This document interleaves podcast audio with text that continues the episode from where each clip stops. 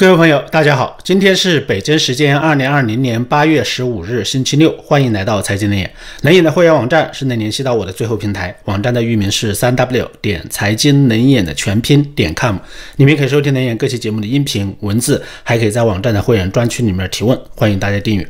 昨天呢，中国大范围的推广数字货币的消息啊，一下子就炸开了锅，刷屏了国内外的各大自媒体，还有很多官方媒体。新闻报道可以说是铺天盖地啊，但是基本上很多都是从积极乐观的角度来解读的，认为中国将打破美国的金融封锁，是人民币国际化的一个里程碑的事件，是利国利民。但是我对这个事情的看法呢，几乎是完全相反的。当然，这样的观点呢，在现在的国内环境下是根本不能在平台上发表的。所以前天呢，我仅仅因为啊，在微信公众号上发布了一篇粮食问题的文章，那个号就被永久封了。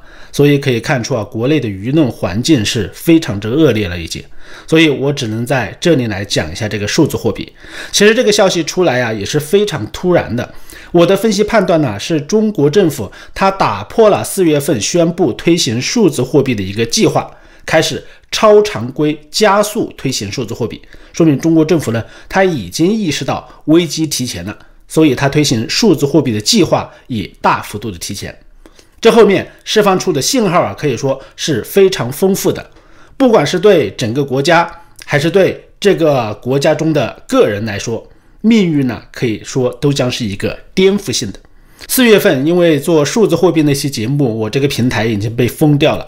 后来，在海外的舆论媒体以及司法的压力之下呢，谷歌公司又取消了对我平台的限制，可以说至今还是心有余悸的。我不知道今天这期节目之后啊，是否会发生像上次那样的事件。可以说节目出来之后是否会被黄标？但是不管怎么说呢，这期节目都是必须做的，因为如果在海外的平台上都有各种顾虑的话，你只为了赚钱，害怕说真话，不敢说中共不喜欢听的话。那么开这个频道的意义它又在哪里，对不对？所以今天这期节目呢，还是必须做。如果这个平台再次被封了，请大家去关注我的备用平台冷山视频，还有一个备用平台就是上次封号之后我新注册的，叫财经冷眼二点零。闲话就不说了，我先把中国政府出台紧急出台这个数字货币的政策给大家简要的说一下。八月十四日早上，商务部就印发了《全面深化服务贸易创新试点总体方案》这样一个通知。那么，在全面深化服务贸易创新发展试点任务具体举措以及责任分工这一块呢，他就提出了，在京津冀、长三角、粤港澳大湾区以及中西部具备条件的试点地区开展数字人民币的试点。人民银行制定政策保障措施，先由深圳、成都、苏州、雄安新区等地及未来的冬奥场景相关部门协助推进，后续视情况扩大，再在其他地方推广。我们再看一下它全面试点的地方啊，基本上可以明白了，这次试点它的范围到底是有多大，可以说是非常之大的。它全面试点的地方包括像北京、天津、上海、重庆。海南、大连、厦门、青岛、深圳、石家庄、长春、哈尔滨、南京、杭州、合肥、济南、武汉、广州、成都、贵阳、昆明、西安、乌鲁木齐、苏州、威海和河北的雄安新区，还有贵州的贵安新区、陕西的西咸新区等二十八个省市啊。这个试点名单可以说几乎包括了中国经济最发达的长三角、珠三角和京津冀地区，而且包含了云南、贵州、四川、重庆、新疆等一些经济欠发达的地区。可以说，这已经它不叫试点了，而是开始全面铺开了，全国开始推行了。这比四月份宣布在苏州、深圳、成都、雄安试点时候的范围啊，不止扩大了无数倍。可以说。当时我记得还有一个表述啊，就是说计划未来三年将有百分之三十到百分之五十的基础货币被数字货币替代。当时我的分析就是说，这意味着未来三年一半的流通中的货币将是数字货币。但是按照目前数字货币铺开的速度啊，可以说这个节点应该是已经大大的提前了。可能到明年呢，市场上一般的货币啊将会是数字货币，而到了后年呢，基本上人民币纸币啊将会从流通领域中啊全部退出，全民使用电子货币。我觉得这个速度确实是太快啊！迄今为止，虽然呢不少主权国家都在研究数字货币，但是说实话呀，真正像中国现在这样大规模开始推行的，只有中国一家。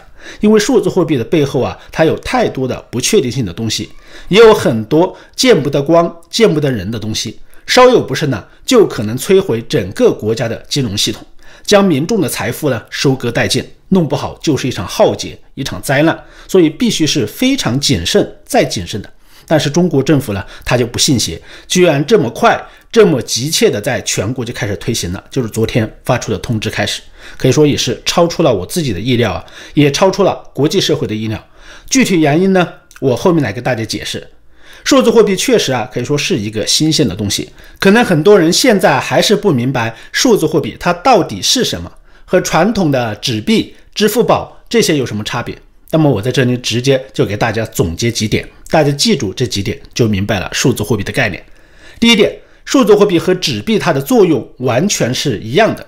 换个接地气的说法，就是说数字货币就是数字化的人民币，或者干脆叫电子版的人民币，它就是现钞，有不同的面值。比如说数字货币也有一百块钱，也有一块的，有很多张数，每张是可以分开的。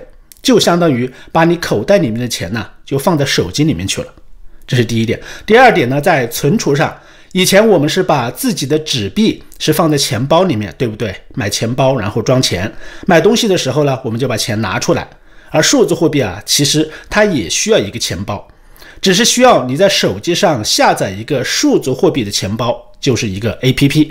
可以说和支付宝、微信需要联网了才能支付不同的就是啊，数字货币的支付它不需要互联网，就算双方的手机是断网了，那么只要你的手机里面装有数字货币钱包，双方两个人同时装有数字货币钱包的话，你们的手机碰一下就可以交易，可以支付。这是第二点。第三点，微信和支付宝啊都是第三方支付的手段，最终的结算必须有绑定银行账户为基础。最后呢，支付结算的仍然是银行账户里面的人民币，它本质上是银行账户里面的钱在交易。但是数字货币啊，它不需要对应的银行账户，它本质上呢，它就是你的电子钱包，和你放在口袋里面的钱它是一样的功能。只要手机有电，你就可以支付。当然，手机没电就不行了，这也是它的一个弊端。这第三点，第四点呢，在流通的过程中啊，电子货币没有假币，没有磨损，它不会折旧。央行可以监控货币的流向，那么这个些功能呢，纸币都是没有的。我们知道，纸币在磨损到一定的程度之后啊，它是需要回收的，银行回收，再重新印刷新钱投到市场。但是数字货币啊，它就不存在这样的问题，可以说是不会磨损，一劳永逸。还有就是啊，你在现实中用纸币交易，那么你在哪里吃了一顿饭，在哪个小店里面呢买了一件衣服，央行是查不出来的。但是如果你用数字货币支付的话，全部都可以根据记录查出来，一目了然，它是不匿名可追踪的。因为央行说数字货币啊，它不可追踪，是分布式，其实它这种说法都是假的，都是骗人的。本质上它就是可追踪，央行都一清二楚。这是第四点。第五点呢，在货币的层级上来说呀，支付宝、微信等电子货币呢，它是属于 M 二。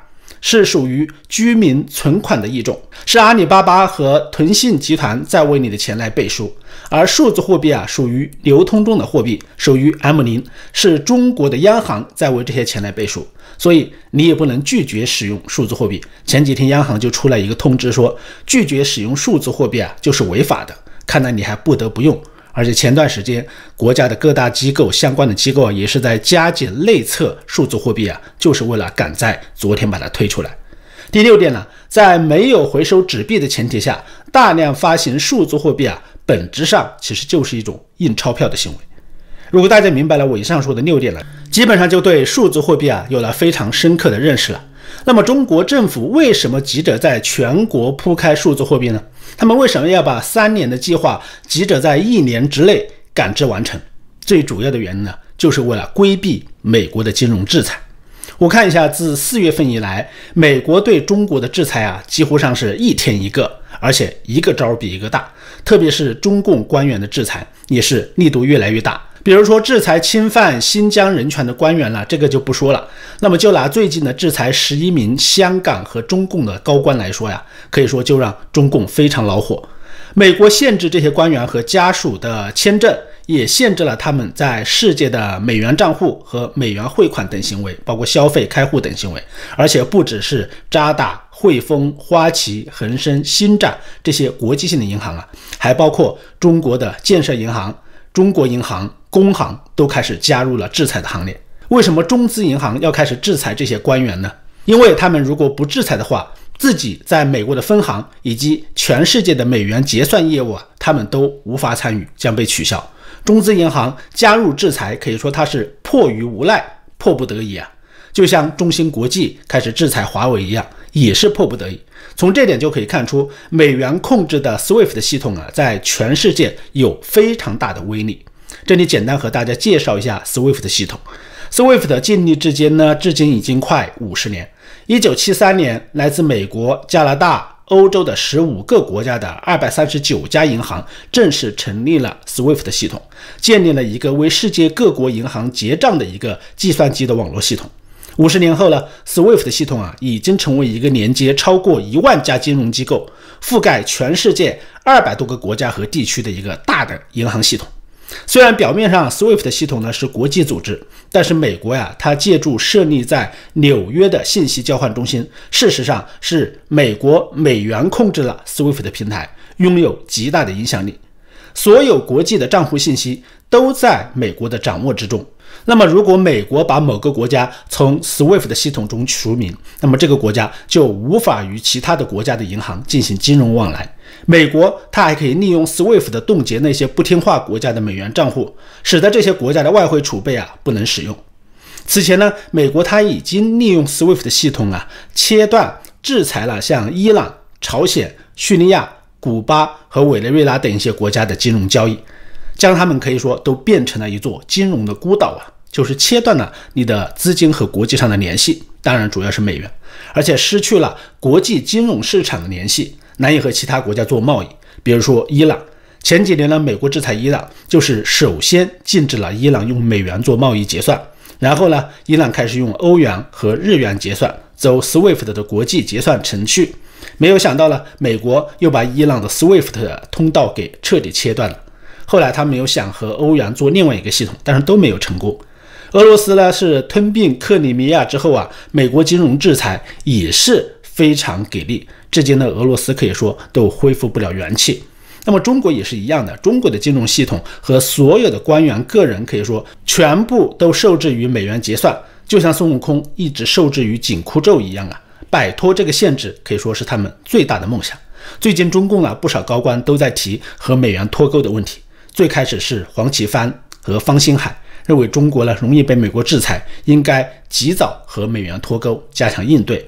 后来，管涛呢认为中国应该为被美国逐出美元结算体系做出准备，做好准备，并呼吁使用人民币跨境支付系统。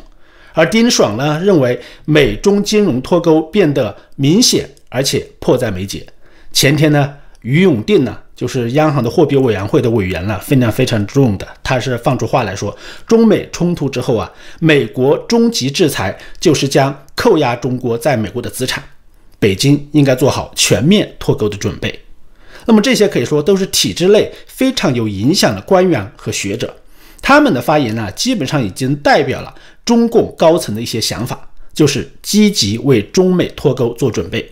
数字货币就是他们脱钩的一个最好的工具。我今天看到一篇文章啊，讲到中国如果建立了数字货币，将可以摆脱美元的限制和制裁。这是一篇比较官方的文章啊。他的说法就是说，只有在国际贸易清算的时候啊，不通过 SWIFT 系统，才有可能打破美国的货币垄断。而数字人民币背后的区块链技术，恰恰可以绕开这个结算系统，打破 SWIFT 系统的结算垄断，跳出美国金融体系的五指山。那么，为了进一步啊，可以绕开美元结算系统，他就举了一个例子，他说，在 SWIFT 系统下。假设现在 A 要给 B 汇款七千人民币，那么 A 需要走完五步程序，五个程序，既费时又费钱。首先呢，他需要将人民币兑换成美元，然后呢，通过银行汇出一千美元，接着就进入清算机构的 SWIFT 系统进行清算，耗时大概是五天。接着对方银行核查无误，扣除手续费二十美元，最后是 B 就收到了。九百八十美元，然后他有计算过呀，他说数字人民币汇款的话呀，A 转账给 B 就是一步到位，不用经过 SWIFT 系统，非常快，不受美国的限制，没有中间商赚差价，而且结算的速度更快。这是他用两种汇款方法做了一个对比。他认为数字人民币转账啊不经过 SWIFT 系统，是因为借鉴了区块链的一些核心技术，比如智能合约。非对称加密，而加密货币啊，天然具有无国界的属性。他举的例子就是说，比特币，呃，两个人持有比特币，即使在不同的国家，也可以通过数字货币给对方转账，而不必经过 SWIFT 系统。同样，他认为啊，一旦中国的国家数字货币推出之后，那么持有数字人民币的两个人也能够在全球各地自由转账，只要两个手机在一起碰一下。就能完成交易，完全绕开 SWIFT 系统。那么这个说法其实是很多问题啊，假设和推理啊，我觉得都是错的。那么我在这里跟大家说一下，它为什么是错的。首先呢，如果 A 和 B 这两个人都在中国的国内相互转人民币，它当然是不需要经过 SWIFT 系统的，对不对？因为 SWIFT 系统是美元结算系统嘛，它人民币和人民币转都在国内的话，是可以不经过。另外一个可能呢，就是说如果 A 在中国。，B 在国外，理论上呢，这样汇人民币啊也是没有问题的，就是通过数字货币钱包来汇。关键人民币它不是国际的货币，在国外是不能自由兑换的。国外的币，它如果收到了人民币，可以说它既不能买房，也不能消费，它收到人民币有什么用呢？这和 A 转账给 B 在国内的银联卡其实是没有本质的区别的，对不对？为什么要通过数字货币呢？你转账转到境外是人民币，其实也派不上用场。那么中国总说欧元、日元都在搞数字货币，那是因为啊，海外的人如果收到了欧元、日元，它是可以兑换成美元的。但是啊，你收到人民币就不能兑换成外币，没有国际信用嘛，它不是国际货币嘛，所以人民币它是受制于美元系统的，这是它的一个根本缺陷。所以就算你转换成数字货币了。就算你绕过了 SWIFT 的系统，也是白搭，因为人民币在海外和废纸差别是不大的，这是它的假设的一个根本缺陷。再说，如果按照蓬佩奥的干净网络的行为啊，未来人民币数字钱包的 APP 都不能在美国下载了，对不对？都从应用程序里面把它踢掉了，从应用商店里面，而且美国的海底光缆、电缆呢，将全部和中国脱钩，网络都是物理隔绝的，就是两个系统。你怎么联网转数字人民币呢？你转都转不了。那么你在中国和美国的人，你更谈不上手机去碰一下转，对不对？所以你说用数字货币来规避美元系统，这能起到作用吗？所以大家看看了，国内居然那么多人认为数字人民币可以绕开、躲开美元系统，可以防止美国对中国政府和中国官员的金融制裁，这完全呢就是痴人说梦，就是异想天开。习近平也居然呢。被这些人忽悠得一愣一愣的。去年大喊什么区块链，确实是很无知。小学生呢，他不懂区块链是正常的。但是还有那么多留洋过的博士、硕士，对不对？他们也忽悠人民币区块链呢，可以绕开美国，这完全就是非蠢即坏嘛。当然，这次这么着急了推出数字货币的第二个目的呢，我认为就是彻底释放印钞权。释放印钞权呢，实现人民币一件式的印钞可以理解，因为。纸币啊，其实是有印刷成本的。大家很多人都觉得，哦，印钱呢没什么成本，那是一本万利。那么，不管是从防伪技术，还是从材料以及印刷厂的运营，还有旧币废钞的回收，它的成本有的还是不低的。二零一六年呢，美联储是用于造币及流通的总费用呢，大概是七亿多美元，也不是一笔小数。委内瑞拉遭到了恶性通胀的时候啊，可以说他们就直接不印二十、十块、五块。二块面值的玻利瓦尔，因为每印一张啊，它的成本啊都是非常之高，都是倒贴的。如果推行数字货币啊，可以说就不存在这些印钱成本的问题了，基本上是零成本一键式的印钞，没有成本的限制，那么印钞将更加没有节制啊，这就为未来中国的恶性通胀其实是埋下了伏笔的，可以参照委内瑞拉现在的情况。那么第三个目的啊，它就是限制洗钱和资本外流，让纸币人民币来作废。我们知道中国这些年印钞是非常凶猛的。一百万亿的 GDP 印了二百多万亿的 M 二，那么 M 二和 GDP 之比啊是美国的两倍多，两百多万亿的人民币呢，它对应的三万亿美元的外出，明显可以说是僧多粥少啊。而外汇储备在经济内循环的情况下，可以说是更加异常宝贵，是不能有任何闪失的。那么这才是中国的真正财富。才是中国敢和美国叫板脱钩的一个底气所在。一旦通货膨胀起来了，那么人民币啊，首先它就开始大幅度的贬值，对外汇储备的冲击那就是非常之大的。因为大家会纷纷的去换美元嘛，换黄金，对不对？对抗货币的贬值，对抗通货膨胀。这个情况呢，最严重的时候可以说还没到来。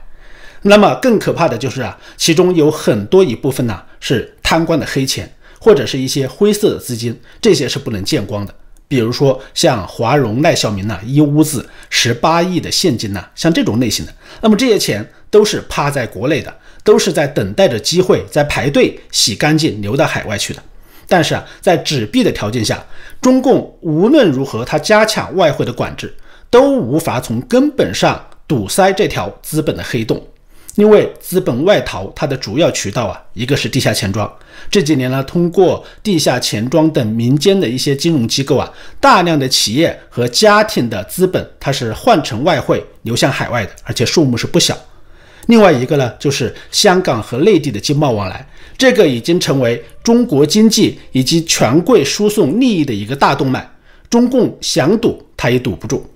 但是呢，如果实行数字货币之后啊，你支付给钱庄的每一笔换汇用的钱，在央行那里啊都是有记账的。央行这个中心呢，对你的资金动向可以说是了如指掌，所以封堵和追查起来呢，将会非常之方便，基本上就看着你在违法，对不对？那么他要抓你很容易啊，贪官装在屋子里面，成吨的纸币啊，基本上都要作废。那么这些纸币啊，将不能在钱庄交易。你换汇资产出海的所有行为，全部都在央行的记账本上。这样呢，大家还敢向海外转移资产吗？还敢通过这些地下钱庄来换汇吗？那么没有换汇啊，它就没有外出的流失，保命的钱呢就可以留在中共的国内了。所以，数字货币可以说呀，就是为了废掉纸质的人民币，就像印度那样做一次废钞运动，保外汇、保政权而进行的一个换币行为。这是第三点。第四个目的呢，就是监控民众的隐私。很多人认为中国的数字货币啊，号称是去中心、匿名化、分布式记账，其实根本呢都不是。中国央行也明确的说自己就是数字货币的中心，交易是可追踪，央行一家记账，与数字货币的设计初衷和核心理念呢，基本上是完全相反的，就是背道而驰。所以中国现在推行的数字货币，它应该不叫数字货币，就是一个电子货币。它和数字货币的根本原则都是相反的。央行呢去掉小的中心，它是为了自己当最大的中心。区块链的分布式记账啊，现在就变成了央行一家记账。这意味着，在央行数字货币可追踪、非匿名化等特性之下呢，民众的每一分钱、每一笔消费啊，它都是透明的。央行可以追查到你每一分钱的流向，你是吃饭了呢，还是买衣服了？或者是你去了发廊、洗浴中心消费了，这些都是可以查到的。而这些在纸币时代显然是很难做到的，很少有人能追查到纸币的流通链条，对不对？但是数字货币就一目了然。那么这样的后果当然可以控制犯罪，这是好的一面。但是啊，另外一方面呢，它也是在监控你的人身自由，对你的人进行控制。甚至啊，我觉得数字货币钱包它未来会和健康码一样啊，可以对你进行定位、跟踪和信息的捆绑，让你成为天网天眼工程屏幕上移动的一个小点。很多人担心健康码未来会变成一种集你的身份、金融和定位系统于一体，和你的信用评级于一体的一种东西。那么，我觉得这个东西未来可能就会是数字钱包。只要你有任何违法的行为，都可能被记录在案。你的个人信息和不良记录，也许就和你的数字钱包捆绑起来了。你很可能就因为数字钱包受到限制，无法在外面住宿、餐饮，让你寸步难行。这是第四个，控制你的人身自由。第五个目的呢，可能就是像我前面那期节目说过的一样，是为了实行计划经济的做准备，让中国和世界脱钩后溃而不崩。很多朋友可能不理解啊，数字货币怎么和计划经济挂钩了？其实，计划经济最主要的一个特征呢，就是对货币自由使用和物资分配的一个控制。我们完全可以把数字货币理解为数字化时代的工具，比如说粮票、肉票、出门的通行证、交通旅行的介绍信、大型购物的许可证，你可以把它当成这个。你以前用纸币呢，可以在市场上购买的东西啊，那么在实行数字货币化之后。完全可以通过锁定你的数字货币钱包来禁止你购买，从而控制你的消费和控制你的物资分配。所以从这个层面来说呢，人民币纸币和数字货币啊，它就是两种货币，就像上世纪人民币和粮票、布票、邮票、外汇票是一样的，两种根本不同的工具。举一个例子，最近习近平呢，他不是在呼吁节约粮食吗？对不对？现在国内啊，已经开始限制吃播了。就是很多那些很火爆的狂吃东西的那些博主，然后博得流量和眼球的，现在已经开始限制了，基本上这个行业可能要快垮了。很多地方呢也推出了 N 减二的点餐，武汉不是推出了 N 减一吗？十个人只能点九个人菜。那么现在有的省份开始推出了十个人只能点八个人的菜，以后呢就是十个人只能点四个人的菜。有些地方呢在开始回收二手的食物了。这就是要严格的控制粮食浪费，在纸币时代可以说这是很难做到的。毕竟呢，用纸币购买和刷卡购买食物啊是很难被限制的。但是如果将来啊数字货币推出了，就很容易控制了。比如说下一个通知，就像灾情期间呢，一户家庭三天只许一个人出去买菜是一样的，限制一个家庭三天呢只能买五斤大米。你如果想多买了，对不起。你的数字货币显示啊，你已经用完了所有的配额。你的数字钱包里面有再多的钱，你也买不了大米。大家觉得这种数字货币的场景在未来会不会出现呢？我觉得是非常有可能的。还有啊，现在国家在打击囤粮、打击炒粮、打击囤肉，对不对？在纸币时代呢，要做到真正的打击啊，打击囤积居奇是很困难。但是在数字货币时代啊，也就非常容易了。只需要央行在你的数字钱包上设置一个购物数量的一个上限。那么你就算钱包里面有钱，你也不能多买，囤积和炒作行为自然就被禁止了。其实就是通过数字货币啊，控制了物资的分配权。虽然没有粮票，但是它数字货币啊是胜似粮票。再配合上现在遍布全国的百分之九十九的供销社系统，完全可以让中国的社会啊倒回到毛泽东计划经济时代。手段上呢没有任何问题，技术上也是完全可行的。所以啊。四月份以来，美国疫情的爆发可以说让中美关系啊是急剧的恶化。美国对中国的制裁和打压基本上是一天放一个大招，不管是在南海、台湾、香港，还是中印边境，也不管是贸易、金融、文化、科技上，可以说中国正在加速的和美国脱钩。这都让中国政府啊有种狗急跳墙、危如累卵的感觉。而且加入美国的制裁同盟的还有更多的国家。更多的盟友都慢慢的加入进来了，可以说中国呀，现在它要摆脱金融上对美国的依赖，这是他们脱钩的第一步。所以啊，他们是病急难投医啊，就选择了加快推行数字货币。原本需要三年才铺开的数字货币啊，现在半年之后啊，就开始在全国范围内来推广铺开了。可以说这是非常恐怖、非常一种不计后果的一种行为。但是呢，他们不知道数字货币不是他们扭转目前的中共被动的国际局面的一个好办法，也不是挽救中共政权的一个灵丹妙药。那么这是一个美丽的毒蘑菇，可以说是一个糖衣炮弹。中国的数字货币，不管是无限量的印钞、控制个人的钱包，也不管是限制民众的人身自由，还是实施计划经济，它都是为了将中国人从可以放风闲转的院子里面。重新赶回到一个空间更狭窄的牢笼里面去了，是一种倒退。那么这是一条让民众的人生和财富通往奴役的道路。中共政权在螳臂挡车，做最后的挣扎。所以现在大家要做的就是拒绝使用数字货币，能肉身翻墙和财富翻墙的赶紧了，不能翻墙的呢，也不要存储数字货币。纸币失效之前，将财富全部实物化。什么叫实物化？换成珠宝、钻石、黄金、古董、字画、白银、美元、外币、大米、猪肉，能囤什么呀就囤什么。数字货币够用就行，千万不要当成财富的保存手段。未来的。天量的货币洪水啊，将会铺天盖地的，我觉得比三峡溃坝的洪水还会大。所以未来的物价，未来的恶性通胀，未来中国人的生活呀，我觉得提着篮子去买买菜、买大米，我觉得这都还不足以形容未来的恐怖，可以说。所以希望大家在这场肉身和财富的保卫战中，能最终保全下来，能见到中国光复的明媚阳光。好，今天的节目就到这里，请大家随手关注我的频道，谢谢大家收听，再见。